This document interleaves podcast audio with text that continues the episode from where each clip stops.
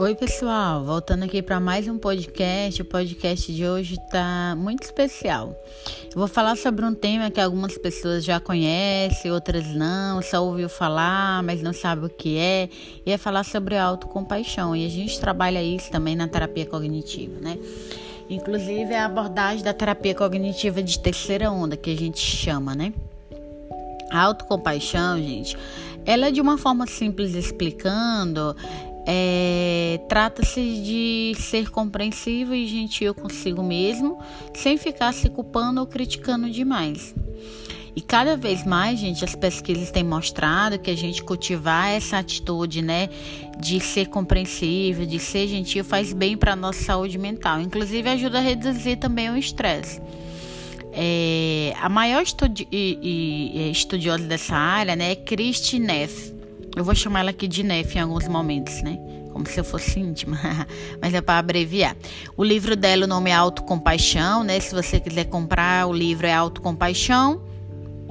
A autora é Christy Neff. O Neff é N-E-F-F.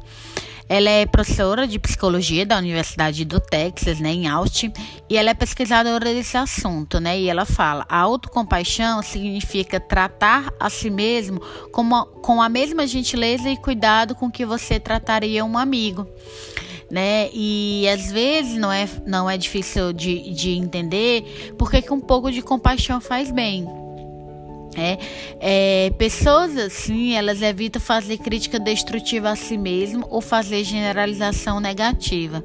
Além disso, as pessoas que têm autocompaixão, elas veem seus problemas e falhas como parte normal da condição humana, sem exageros, sem drama. É, e diferentemente do que possa parecer, tratar a si mesmo com gentileza também ajuda a atingir seus objetivos. Né? Essa autora explicou que as pessoas podem achar que a autocrítica as motiva e se não forem duras consigo mesmo, não vão sair do lugar. Mas os, os estudos mostram que a autocompaixão não promove o rebaixamento dos padrões das pessoas. A diferença é que nesses casos, se elas não atingirem seus objetivos, não será o fim do mundo, porque elas não determinam o seu próprio valor com base no sucesso. E isso já ajuda muito a diminuir seu nível de estresse. Né? Então, quando a gente tem essa autocompaixão, essa gentileza com nós mesmos, a gente também sabe lidar melhor com a nossa nossas falhas e nossos erros, a nossa vulnerabilidade, que tudo isso é inerente a gente ser vivo, né? A gente ser humano. É, mas a pergunta é, né, André? Se aí, como é que eu desenvolvo essa essa atitude, né, de, de autocompaixão? É, algumas coisas do dia a dia, né? Como, por exemplo, você fazer uma pergunta do como eu trataria um amigo nessa situação que eu tô me culpando e me criticando. Geralmente a resposta vai ser que você trataria ele com mais é, gentileza, falaria para ele que tem o direito de sentir assim, aprender a validar suas emoções, que é muito importante, né? você identificar o que você sente, validar, saber lidar com as emoções, que é regulação emocional, que é o que a gente ensina o paciente na terapia cognitivo comportamental é muito importante. É, saber que na vida vai ter momentos difíceis e que a pessoa precisa se concentrar em si mesma é, e ajudar a si mesma em vez de se criticar de a gente se apoiar em alguns momentos que de repente a gente pode não, não ter a ajuda do outro, né? Como é que, pro, que eu posso então provocar essa questão dessa autocompaixão?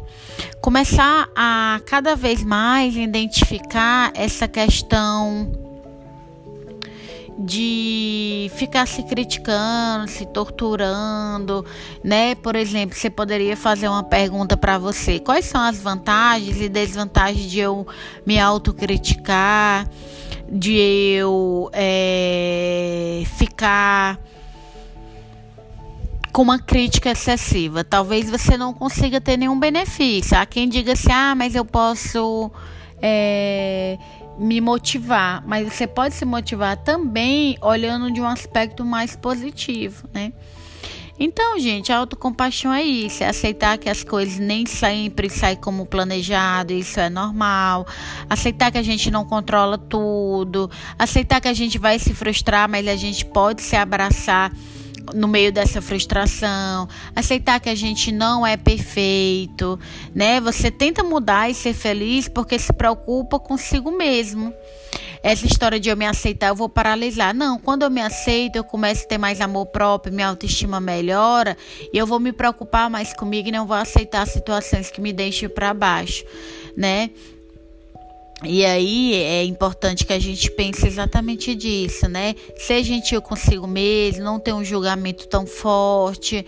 É, atenção plena ajuda, né? A Mindfulness, que é atenção plena, meditação também ajuda muito.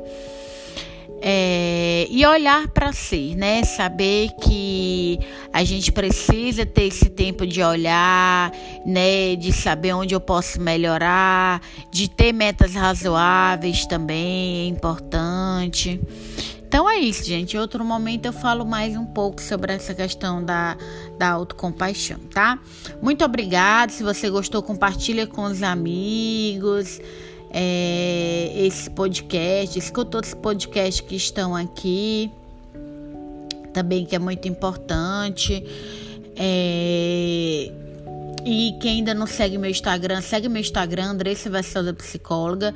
O meu canal no YouTube é Psicóloga Andressa Vessosa. Meu nome é como vocês verem aqui no, no podcast, tá? Então aqui eu vim trazer mais um pouquinho sobre essa questão da autocompaixão que é muito importante, tá bom? Então, um abraço e até a próxima.